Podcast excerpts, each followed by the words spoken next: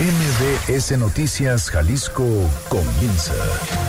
Acompaña al periodista Víctor Magaña y entérate al momento de lo que pasa en Jalisco. Este es un avance informativo MBS Noticias Jalisco. Aunque ya tenemos un mes de aislamiento social y de que muchos habitantes se quedaron en sus casas, la violencia no ha parado, pues el Instituto Jalisciense de Ciencias Forenses señala que se han registrado al menos 116 fallecimientos de forma violenta durante el tiempo de cuarentena. Tan solo este fin de semana se realizaron 11 homicidios. Oiga, según la última encuesta nacional de seguridad pública urbana del INEGI, casi el 80% de la población mayor de 18 años vive, que vive aquí en el área metropolitana de Guadalajara se siente insegura en la ciudad. Y a más de un mes de tener los primeros casos de COVID-19 en Jalisco, hoy el estado tiene 198 pacientes con este virus y 13 defunciones, en su mayoría ocurridas en los municipios de Guadalajara y Puerto Vallarta. El gobernador del estado, Enrique Alfaro Ramírez, aseguró que el aislamiento voluntario no alcanzó los niveles que se esperaban en la entidad y decreta una cuarentena obligatoria. Las sanciones podrían llegar hasta un arresto de 36 horas. Esto se hará en coordinación con los municipios y Guadalajara ya anunció que será la comisaría la encargada de que se cumpla esta disposición con multas, clausuras a negocios, arrestos y uso obligatorio de cubrebocas a quien circule por la ciudad. El Centro de Justicia para la Paz y el Desarrollo consideró como ineficiente el protocolo penitenciario para la prevención y detección del COVID-19, pues hay tres casos confirmados en uno de los complejos de Puente Grande. Exige que se garanticen la salud de estos pacientes. Y ante la crisis generada por esta pandemia, el Instituto del Fondo Nacional de la Vivienda para los Trabajadores, vamos, el Infonavit, anunció que será hasta el 30 de junio cuando reciba solicitudes de seguro de desempleo y prórrogas a quienes perdieron su trabajo o vieron disminuidos sus ingresos. En Zapopan comenzaron una campaña contra el dengue mediante socialización, descacharrización y fumigación.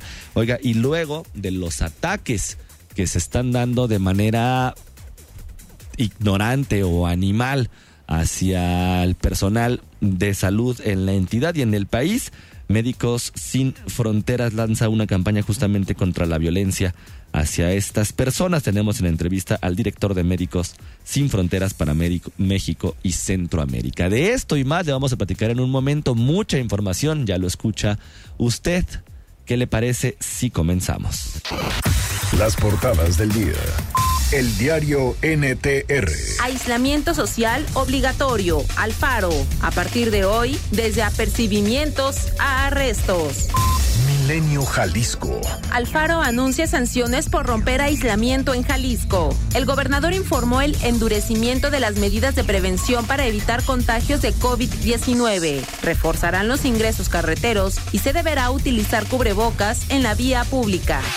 Excelsior. Universidades se convertirán en hospitales.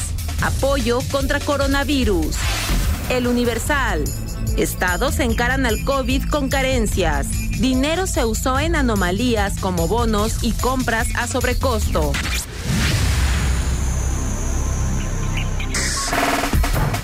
Muy buenos días, ¿cómo le va? Yo soy Víctor Magaña, me da muchísimo gusto, muchísimo gusto de verdad estar aquí en estos micrófonos acompañándolo en sus actividades diarias. ¿Cómo le va? ¿Cómo le va con esta con este aislamiento social?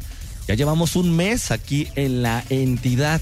¿Qué es lo que se ha modificado en su forma de vida? ¿Qué es lo que se ha modificado en sus actividades cotidianas? ¿Ha seguido saliendo? ¿No lo ha hecho? ¿Ha tenido que ir a trabajar? ¿Lo está haciendo desde casa? ¿Se ha visto, se ha visto mermado su ingreso económico? Comuníquese por favor con nosotros a los teléfonos aquí en cabina al 36 298 248 o al 36 298 249 o escríbanos en las redes sociales arroba mbs jalisco en Twitter, mbs noticias jalisco en Facebook o a mi cuenta personal arroba semáforo en ámbar o bien en nuestro canal en Telegram Víctor Magaña guion medio MBS. Ya sabe, todas las líneas de comunicación están completamente abiertas y a su disposición. Erika Arriaga se encuentra en la producción de este espacio informativo, Hugo López en los controles operativos. Son nueve de la mañana con siete minutos. Vamos a la información. Movilidad. Bueno, ¿cómo amanece la ciudad el día de hoy? Saludo con muchísimo gusto a Ivette Sánchez con el reporte de esta mañana. Ivette, buenos días. Ivette, te escuchamos. Bueno, parece que estamos teniendo ahí un problemita de comunicación telefónica con nuestra compañera Ivette. Vamos a ver si podemos enlazar la llamada. Ivette, ¿nos escuchas? Gracias, claro que sí. Muy buenos días para todo el auditorio. Qué gusto saludarlos. Vámonos a la zona de Zapopan. El día de hoy se comenzará una intervención en los cruces de Gino Suárez entre Juan Pablo II y Sarcófago. El cierre será total a la circulación, por lo que le recomendamos como ruta alterna la calle de Jesús García o bien Pedro Moreno. Tráfico intenso esta mañana en R. Michel entre Río La Barca y El Álamo. Además, le informo que si usted circula sobre López Mateos, el tráfico también es intenso prácticamente desde la glorieta de la Estampira y con dirección hacia Avenida Inglaterra. Otro punto complicado esta mañana es Juan Pablo II. Tráfico bastante cargado prácticamente a vuelta de rueda desde el Mercado del Mar y con dirección hacia Ávila Camacho. Una vez pasando Plaza Patria, es bastante fluido hasta la zona de Enrique Díaz de León. Buena opción para circular periférico norte, no encontrará ningún inconveniente desde la zona de San Isidro y hasta llegar a la zona de federalismo. Es la información del reporte, regresamos con ustedes. Muy buenos días y excelente inicio de semana. Muy buenos días también para ti, y como siempre, muchísimas gracias. Gracias. Salud. Oiga, a más de un mes de tener los primeros casos de COVID-19 en Jalisco, hoy el estado tiene 198 pacientes con este virus y 13 defunciones, en su mayoría ocurridas en los municipios de Guadalajara y Puerto Vallarta. Según la información de la Secretaría de Salud Jalisco, los municipios de Guadalajara, Zapopan y Puerto Vallarta son los de mayor incidencia de casos confirmados en el estado, mientras que del total de pacientes con COVID-19, 19 permanecen en hospitales públicos y privados, pero otros 166 se mantienen con una sintomatología leve. La dependencia también informó que de los 198 casos confirmados, 9 corresponden al personal de salud, contagiados a raíz de la atención prestada en unidades médicas, y todos son residentes del municipio de Puerto Vallarta, los cuales se encuentran en un aislamiento domiciliario. Después de haber iniciado la estrategia de Radar Jalisco el jueves pasado para aplicar pruebas masivas PCR en conjunto con la Universidad de Guadalajara, aún no se reportan casos positivos derivados de este programa. Por cierto, el día de ayer y el día de antier, pues la Universidad de Guadalajara no ha informado cuántas es, cuál es la cantidad de pruebas que se han realizado ahí en el Centro Universitario de Ciencias de la Salud, en sus puntos donde iban a hacer estas pruebas de radar Jalisco. Entonces, en estos últimos dos días, pues a ciencia cierta no sabemos, no sabemos qué tantos casos confirmados o, o, si todos han sido negativos, como hasta el sábado, pues han, han realizado o cuántas pruebas han realizado con, este, con esta aplicación de radar Jalisco por parte de la Universidad de Guadalajara. Lo que sí es que ayer el gobernador Enrique Alfaro Ramírez decretó una cuarentena obligatoria ya en nuestra entidad y podría ir desde un regaño, desde un apercibimiento, hasta restos de hasta 36 horas en caso de que uno desacate la medida. Fátima Aguilar, ¿cómo estás? Buenos días. Buenos días, Víctor. Saludos para ti y para el auditorio. Pues sí, efectivamente, como lo mencionas, con esta justificación de que el aislamiento voluntario no alcanzó los niveles que se esperaban durante las semanas pasadas, el gobierno de Jalisco decretó cuarentena obligatoria desde hoy y hasta el próximo 17 de mayo. De no acatarse la medida, como bien lo mencionabas, la sanción más extrema eh, podría llegar hasta un arresto de 36 horas. Ayer por la tarde, el gobernador de Jalisco, Enrique Alfaro Ramírez, informó que se tomó esta determinación entre el Gabinete de Salud, el de Seguridad Pública y los ayuntamientos, así eh, como el hacer obligatorio, también esto es importante, el uso de cubrebocas siempre que se esté fuera de la casa. Los municipios van a ser los quienes, quienes revisen que se cumpla esta medida. Esto es lo que mencionaba el gobernador. Hemos tomado la decisión de que a partir de este lunes las medidas de aislamiento social tendrán carácter obligatorio que quien no las cumpla será sancionado y que la fuerza pública tendrá la encomienda de hacerlas cumplir. No es justo que los que sí están acatando estas medidas paguen por quienes no lo hacen. Insisto, está en juego la vida de todos. Bueno, según el decreto publicado en el periódico oficial del Estado, eh, esto es importante, el aislamiento domiciliario es obligatorio para la población de riesgo, personas mayores de 60 años, mujeres embarazadas, quienes padezcan diabetes, hipertensión, enfermedad pulmonar, insuficiencia renal, inmunosupresión y enfermedad cardíaca.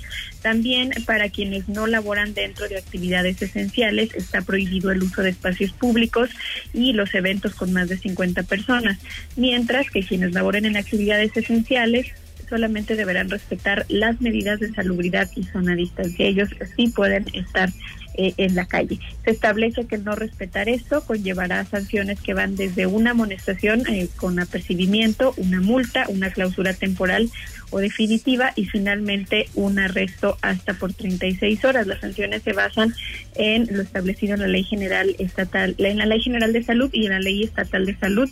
Eh, y esto último, el arresto solamente puede proceder si ya se aplicó una de las sanciones anteriores. Sin embargo, eh, en el acuerdo que publica el gobierno estatal, eh, pues no se menciona cómo será el procedimiento para sancionar a personas que estén fuera de sus casas o si habrá detenciones aleatorias por parte de policías municipales, eso aún no queda claro y Alfaro Ramírez, como les comentaba, justificaba esta decisión con el argumento de que los resultados sobre la eficacia de las medidas de aislamiento social presentados por la Universidad de Guadalajara están por debajo de lo esperado eh, debido al periodo vacacional y las festividades religiosas. Esto es lo que decía. Los datos de los que disponemos nos dicen que el nivel de eficacia del aislamiento social fue de menos del 40% durante algunos días de esta semana. Según información generada por la Universidad de Guadalajara, si el nivel de eficacia en estos días estuvo por abajo del 40% y si se mantuviera igual en las siguientes tres semanas, tendríamos a mediados de mayo más de 60 mil contagios y con la tasa de letalidad actual alrededor de 4 mil muertes. Tenemos que eliminar la posibilidad de este escenario, cueste lo que cueste. Finalmente, pues informó que los puntos instalados en los accesos y salidas de la ciudad también van a ser movidos a los límites con otros estados para evitar la entrada de personas contagiadas. Se estableció ya coordinación con los gobernadores de Michoacán, Guanajuato, Colima y Nayarit y eh, va a haber especial atención para quienes vengan del Valle de México. Pues es el reporte, Víctor. Pues justamente esta es una de las dudas, Fátima. ¿Cómo le van a hacer para estos apercibimientos? ¿Cómo le van a hacer para estas 36 horas? de prisión en caso de que se sea reincidente, pues pareciera hasta el momento que solamente va a ser a criterio de las de los elementos de seguridad en la ciudad. Y bueno, pues todavía muchas dudas referente a cómo van a ser justamente las penalizaciones también para negocios, para la gente que está en la calle, para las personas que van a una carnicería y no traen el cubrebocas y van a terminar clausurando pues esta carnicería. Muchas dudas todavía por aclarar. Sí, así es, Víctor. Todavía falta saber los montos de las multas, cómo van a ser los apercibimientos. Si una persona está en la calle, eh, la policía puede detenerla aleatoriamente o, como comúnmente se conoce como detenciones arbitrarias. O sea, cómo van a ser los criterios para detener a una persona y preguntarle por qué está en la calle y demás, ¿no? Entonces, ¿y qué va a proceder en esos casos? Aún no queda muy bien cómo se va a seguir y se tendría que tener mucho cuidado para no violentar derechos humanos. Exactamente. Fátima, muchísimas gracias. Gracias, Manilla. Oiga, quien también ya anunció, por supuesto que eh, se dijo desde ayer que iban a estar en coordinación todos los municipios, fue ya el Ayuntamiento de Guadalajara, que será justamente la comisaría, la policía de Guadalajara, quien va a hacer cumplir esta disposición. Adrián Montiel, ¿cómo estás? Buenos días. Muy buenos días, Víctor, también para el auditorio. Como comentas, la Comisaría de Guadalajara se sumó a las medidas obligatorias para el aislamiento de la población anunciadas ayer por el gobernador Enrique Alfaro. La corporación destacó la disposición del cumplimiento del uso obligatorio del cubrebocas cuando las personas estén fuera de sus casas. Bueno, aunque la corporación no precisó pues cómo van a sancionar, como ya lo mencionaban, ayer el periódico oficial del Estado publicó que en el artículo 303 de la ley estatal de salud se establecen como medidas de seguridad sanitarias aquellas disposiciones de inmediata ejecución para proteger y salvaguardar la salud de todas las personas. La comisaría anunció a la población como medida obligatoria solo salir a la calle para lo estrictamente indispensable, que la población de riesgo no salga, los adultos mayores, las personas con algún tipo de enfermedad, y bueno, solamente deben funcionar las actividades económicas esenciales y entre otras medidas que a partir de hoy la policía hará que se cumplan como el uso de cubrebocas mientras las personas están fuera de sus casas. Mencionar también, Víctor, que desde las 6 de la mañana tanto la policía como personal del ayuntamiento, inspección y vigilancia, entre otras dependencias, distribuyen cubrebocas en distintos puntos como tianguis de la ciudad, entre ellos el de Miravalle, San Francisco, Luis Manuel Rojas, el tianguis de la colonia Echeverría, el mercado Felipe Ángeles y el mercado de Abastos, también el mercado de Santa Teresa. Además, en las estaciones de San Juan de Dios y Juárez del sistema del tren eléctrico urbano, pues para que las personas pues se protejan con esta nueva disposición, Víctor. Adrián, Adrián, muchísimas gracias. Muy buen día, muchas gracias. Oiga, por cierto, el alcalde Ismael del Toro publicó preguntas frecuentes sobre las nuevas medidas ante el COVID-19 en Guadalajara. Se las voy a leer. A ver si queda un poco más claro el tema. Dice, ¿puedo salir a comprar insumos básicos como alimentos, bebidas, productos de limpieza, higiene y medicinas? Sí, siempre y cuando al salir de la casa lleves cubrebocas y las compras las realice un solo integrante de la familia. Los talleres mecánicos, llanteras, talleres de bicicletas y reparación de electrodomésticos y aparatos electrónicos están operando? Sí. ¿Puedo realizar actividades recreativas o deportivas al aire libre? La respuesta es no. Y bueno, ahí empiezan justamente como los matices.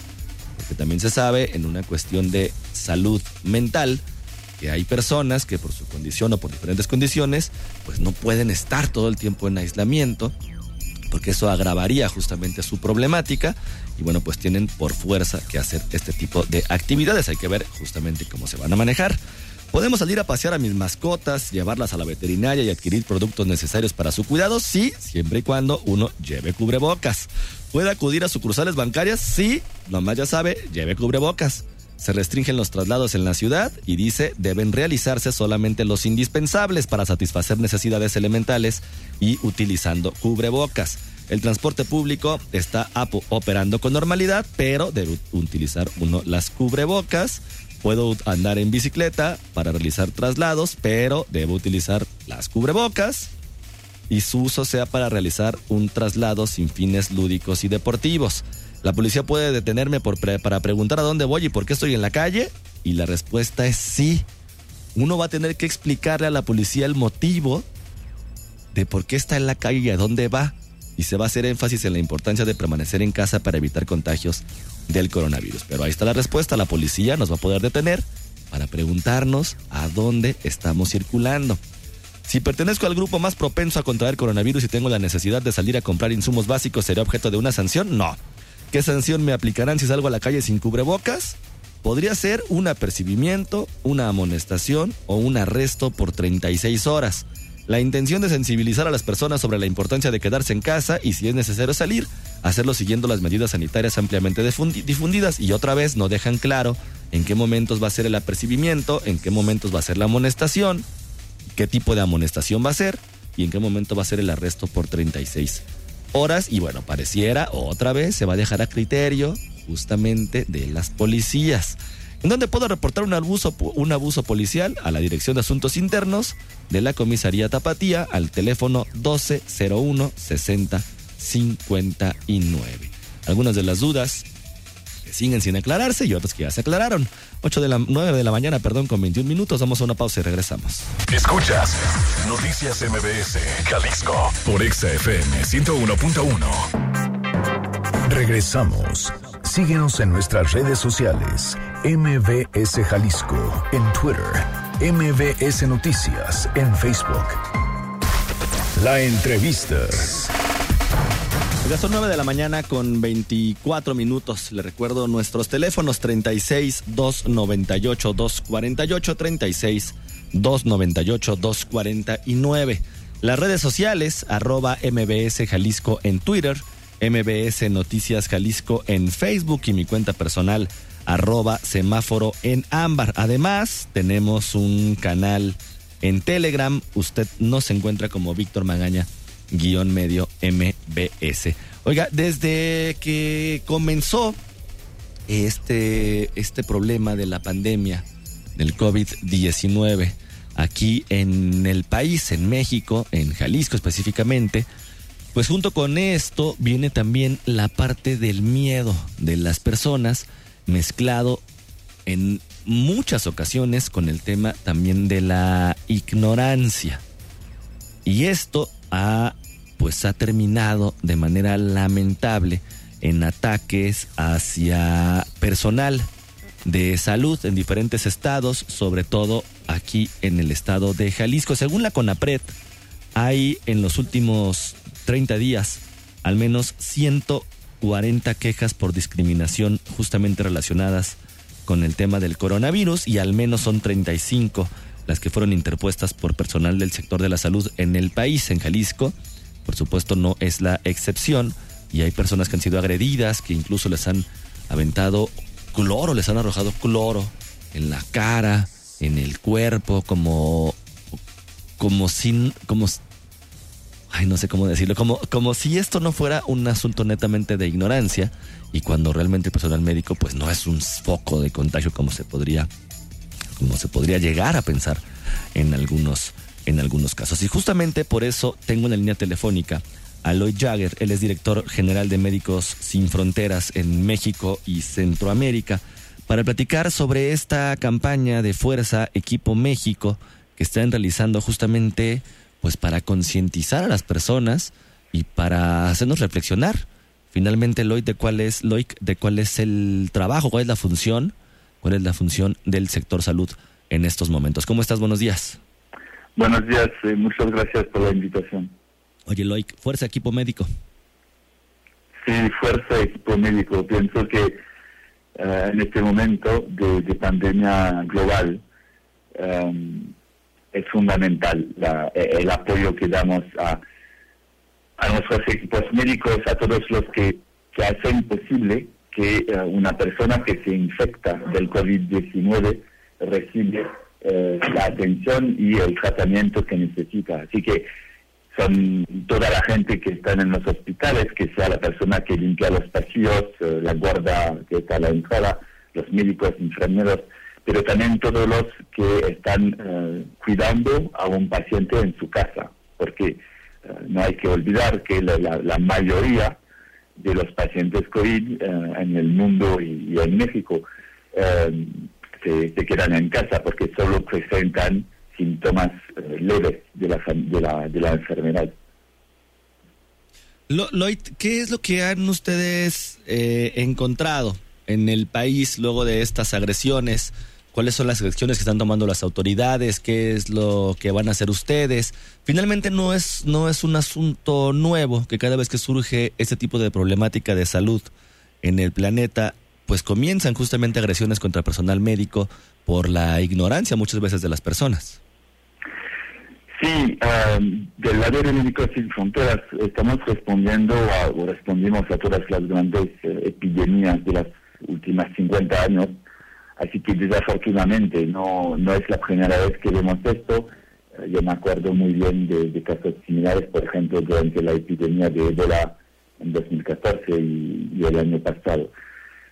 Y viene pienso mucho de, este miedo, de este miedo del enemigo invisible, pienso que es normal que todos tenemos, eh, tengamos miedo del virus y se transfiere este, este miedo a un enemigo invisible a un enemigo que podemos ver, el personal de salud. Eh, siempre eh, para nosotros, porque que sea en epidemias o en guerras, hemos perdido colegas eh, a lo largo de nuestra historia, siempre estamos muy claros que un ataque, una amenaza al personal de salud o a las instituciones de salud es inaceptable. Es inaceptable de un punto de vista ética, es inaceptable de un punto de vista legal. En todas las leyes, de los países del mundo son personal y um, instalaciones que son especialmente protegidas, pero también es inaceptable de un punto de vista de respuesta a la pandemia. Es que si no hay centro de salud, no hay personal médica, médico, nunca vamos a salir de, de, esta pandemia. Así que cuando salió la noticia, para nosotros fue inmediato. Tenemos que reaccionar y ponernos de manera muy clara en contra de, estos actos. Pero ¿De, diciendo, por favor. No, no, continúa, continúa, Loic. No, es que diciendo esto dentro del equipo, eh, muy rápido mis colegas mexicanos me dijeron, pero Loica, eh, como siempre, es una minoría. La mayoría de la gente apoya al personal médico, apoya la respuesta. Y es cuando hemos decidido, en lugar de solo hacer un, comunicado de denuncia eh, en contra de los actos, de decir, no, lo que queremos en realidad es un movimiento social de apoyo al personal médico para mostrar que los que amenazan son una minoría y se van a quedar una, una minoría, pero la mayoría estamos atrás de nuestros médicos, de nuestras enfermeras. De aquí nace la, la iniciativa del hashtag Fuerza Equipo Médico. Pero justamente esto, ¿cómo nos podemos sumar a esta iniciativa, a esta campaña? La idea para nosotros es que no sea una campaña solo de Médicos Sin Fronteras, pero que se la apropia al número más largo de gente de la sociedad civil, de artistas, de empresas, de fundaciones, de gente de, la población, uh, poniendo un, post en las redes sociales con este hashtag de fuerza el, equipo médico. Y uh, porque la gente nos decía, pero ¿qué, qué ponemos en el post? Uh, ahora lo que proponemos es que todos hagamos el, el, el símbolo del corazón, ¿sabes? con los dedos, una foto de nosotros con esto y con el hashtag Fuerza Equipo Médico, que pongamos eh, un papel a la ventana, eh, esto se ha hecho en otros países, con lo mismo, con un mensaje de apoyo, para que cuando la enfermera se va al trabajo, si ve que hay muchos papeles blancos en las ventanas, sabes, de su barrio, le da esta, esta energía para seguir despertándose todos los días para ir a tratar a los pacientes COVID. Claro, y que se vea finalmente lo que mencionabas, Loy, que, que son más las personas que apoyamos justamente a, estas personas que nos están cuidando que realmente estos animales que se dedican a agredirlas. Lloyd Jagger, director de Médicos Sin Fronteras para México, México y Centroamérica, te agradezco haberme tomado la llamada y hay que platicar, ¿te parece, en un tiempo para ver justamente cómo va el tema de la campaña y también cuáles son los apoyos que están haciendo Médicos Sin Fronteras aquí en el país? Sí, con mucho gusto y gracias por la invitación. Pues ahí está la información. Ya lo sabe, usted suba una fotografía a redes sociales con alguien, con algún integrante del sistema de salud que nos está finalmente pues apoyando y cuidando en esta catástrofe que se está dando a nivel mundial con la etiqueta Fuerza Equipo Médico.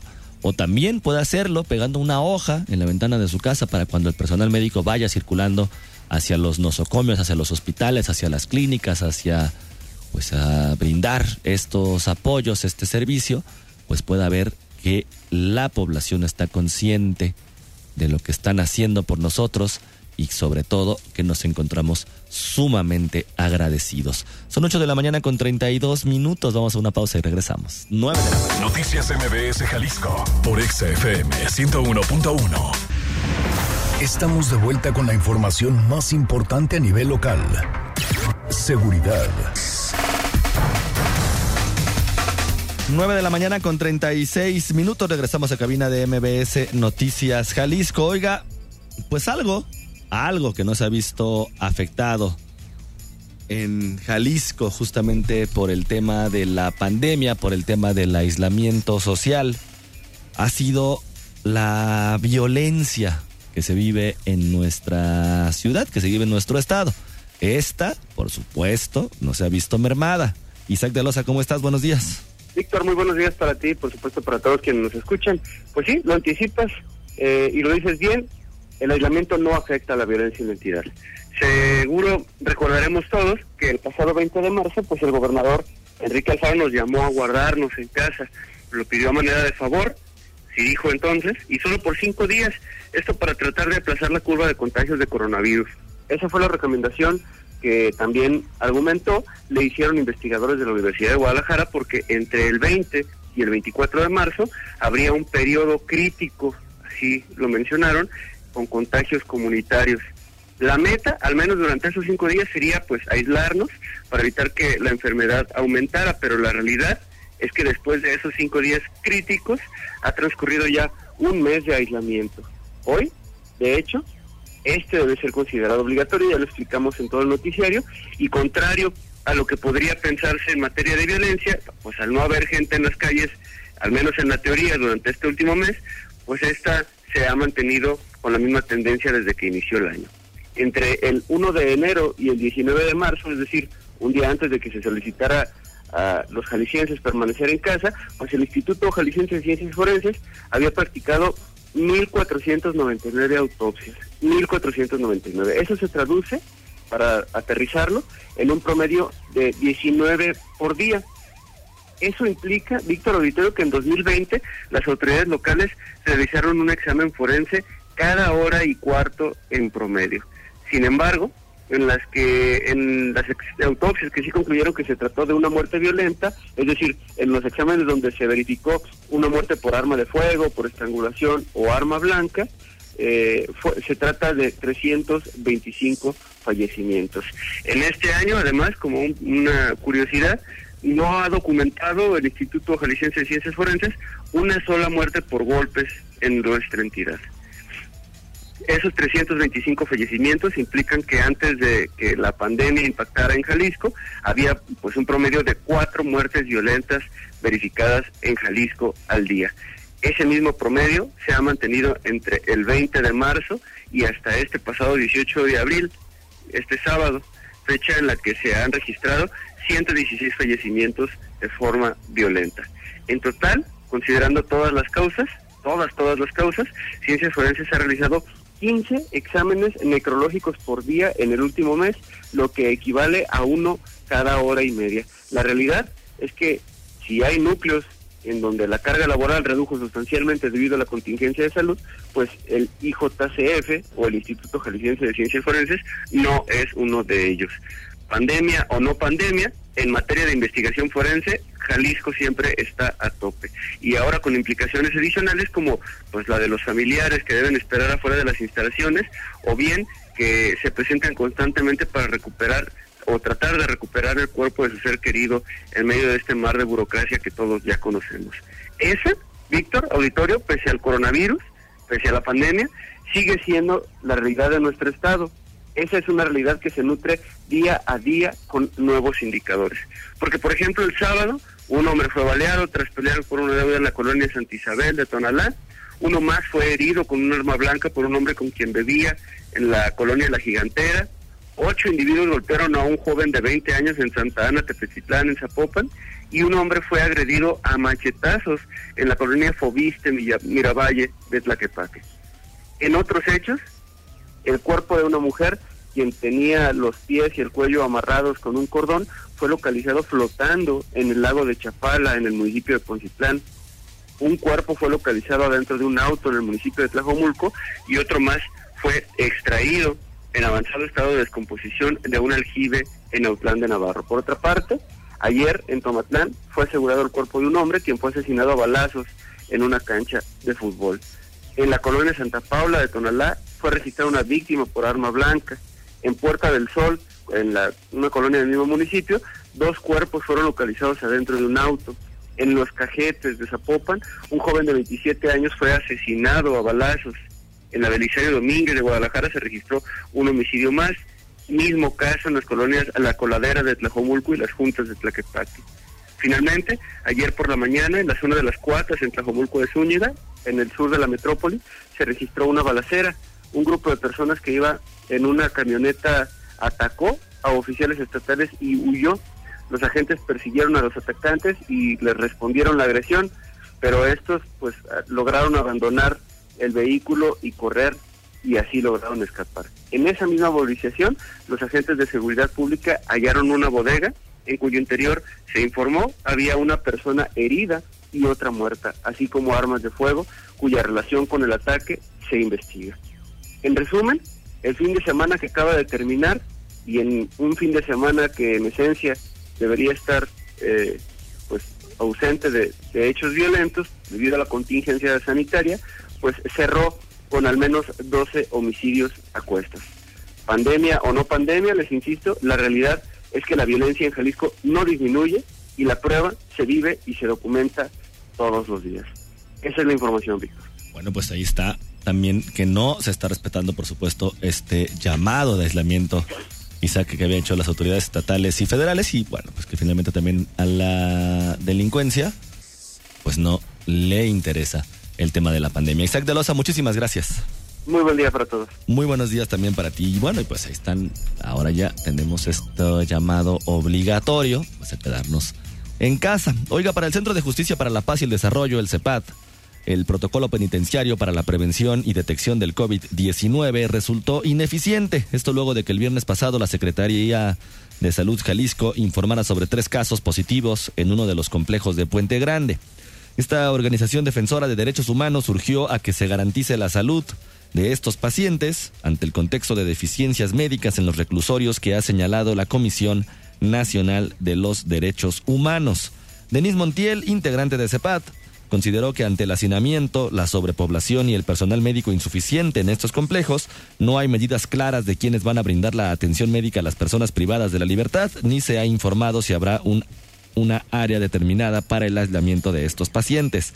Además, se debe informar en qué reclusorio ocurrieron los contagios y en qué contexto, porque el protocolo precisamente había restringido las visitas de familiares desde el 22 de marzo con el objetivo de evitarlos, pero pues ya ve usted, no se cumplió. Escuchemos. Y esta falta de información pues es una de las principales críticas, ¿no? Porque si bien señalaron que, bueno, ya se habían confirmado estos tres casos, no se señaló específicamente en cuál de los centros eh, se dieron estos tres casos, ¿no? Y que sí es importante conocerlo justo para pues que se puedan tomar las medidas adecuadas, pero también que los familiares tengan este conocimiento, ¿no? De por sí ya es una gran angustia para las y los familiares que tienen pues alguna persona privada de la libertad, pero también cómo fue el, el contagio para sobre ahí también identificar pues otras posibles personas que pudieron estar en contacto con estas tres casos confirmados. La activista también señaló que esta población penitenciaria debe ser considerada dentro del programa masivo de pruebas PCR implementado desde el gobierno estatal porque su derecho a la salud, por supuesto, no se suspende. Escuchemos. Entonces es primordial que se sigan realizando un mayor número de pruebas rápidas a todas las personas eh, privadas de la libertad, no solamente aquellas que se encuentran en el complejo de Puente Grande, sino también en los centros eh, regionales que hay alrededor del estado de Jalisco. Hizo un llamado a la Comisión Estatal de los Derechos Humanos para que después de la confirmación de tres casos verifique qué medidas ha tomado la Dirección de Reinserción Social para garantizar los derechos de las personas privadas de la libertad. Son nueve de la mañana con 45 minutos. Yo soy Víctor Magaña, como siempre ya sabe, me da muchísimo gusto haberlo acompañado en este recorrido informativo. Le recuerdo, usted y yo tenemos una cita mañana a las 9 de la mañana en punto con la información más importante y más actualizada de lo que sucede en la zona metropolitana de Guadalajara, por supuesto, en el resto del estado. Oiga, Luis Felipe Rodríguez se comunique con nosotros y dice, hay todavía mucha ignorancia de la gente. Salí el sábado por el South, había gente como si nada, familias enteras con niños cenando en puestos, sin respetar la sana distancia. Parece que a la gente no le interesara, pues no, Luis Felipe. Hay mucha gente que efectivamente no le interesa y hay mucha gente también que tiene que salir por un asunto de necesidad. De esto, por supuesto, le estaremos dando seguimiento en estos días. Oiga, pase usted un muy bonito día. Aquí concluye MBS Noticias Jalisco. Acompaña a Víctor Magaña y su equipo de profesionales de lunes a viernes a partir de las 9 de la mañana por EXA FM Guadalajara